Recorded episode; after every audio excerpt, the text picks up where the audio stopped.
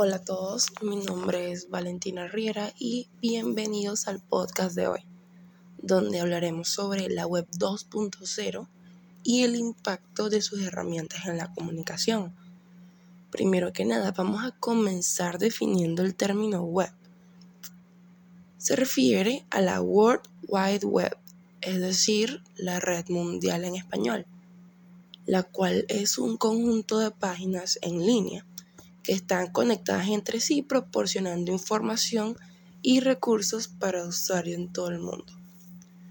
Ahora bien, no podemos llegar al 2 sin pasar por el 1 primero, pues en efecto existió la web 1.0, existe hoy en día, y fue la primera versión de la web. Esta se caracterizó por ser un medio estático donde las páginas web eran diseñadas únicamente para mostrar información.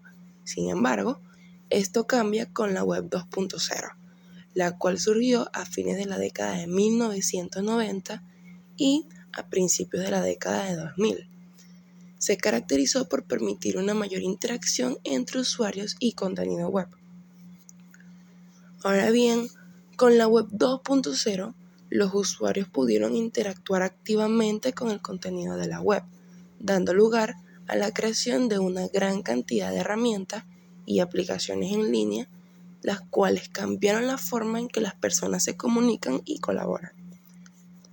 Entre las herramientas más destacadas de la 2.0 se encuentran las redes sociales, los blogs, los wikis, los foros, mensajería instantánea, entre otros. Es decir, usamos la web 2.0, pero muchos de nosotros, me incluyo, antes de empezar a ahondar en el tema, no sabíamos realmente ese era su nombre.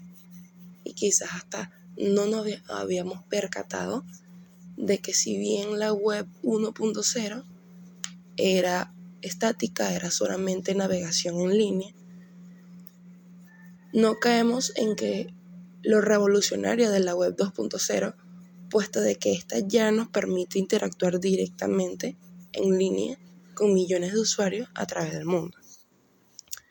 Ahora bien, estos son algunos datos curiosos sobre la web 2.0. Comencemos con que a menudo se dice que el término web 2.0 fue acuñado en 2004 por Tim O'Reilly, el cual fue el fundador de la empresa de tecnología O'Reilly Media. Por otra parte, cabe aclarar que la web 2.0 no es realmente una nueva versión de la web, sino más bien algún tipo de evolución de la forma en que la gente la utiliza, o sea, utiliza la web, que hoy en día pues es para interactuar y compartir información. Otro dato interesante es que los sitios web de redes sociales como Facebook y Twitter son los ejemplos más conocidos de la web 2.0 pero también existen muchos otros tipos de sitios y aplicaciones que se consideran parte de esta categoría. La web 2.0 es una de las principales razones por las que Internet se ha convertido en una herramienta tan poderosa para los negocios y las organizaciones sin fines de lucro, puesto que permite ese feedback entre el administrador de la web y pues la persona que la consume. También se podría decir que la web 2.0 ha cambiado la forma en que las personas aprenden y se educan. Hay sitios en línea como Khan Academy y Coursera que son ejemplos de cómo la web 2.0 ha permitido que la educación sea más accesible y pues asequible. Estas herramientas permitieron una mayor interacción entre las personas, lo que revolucionó completamente la forma en la que se comunican. La creación de plataformas como Facebook, Twitter, Instagram, YouTube, LinkedIn, entre muchísimas otras, permitió la creación de contenidos virtuales, facilitando la, difusión de información y el debate de ideas.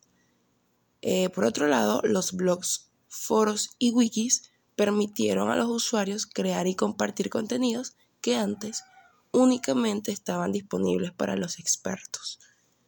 En conclusión, la web 2.0 cambió totalmente la forma en que se comunican e interactúan las personas.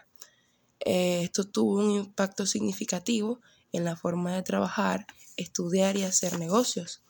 En la actualidad, la web continúa evolucionando, es decir, se ha ido dando lugar a lo que es la web 3.0 o Internet de las Cosas, que se caracteriza por la integración de dispositivos y objetos cotidianos en la red. Esperamos que hayan disfrutado este podcast sobre la web 2.0 y su impacto en la comunicación. Hasta la próxima.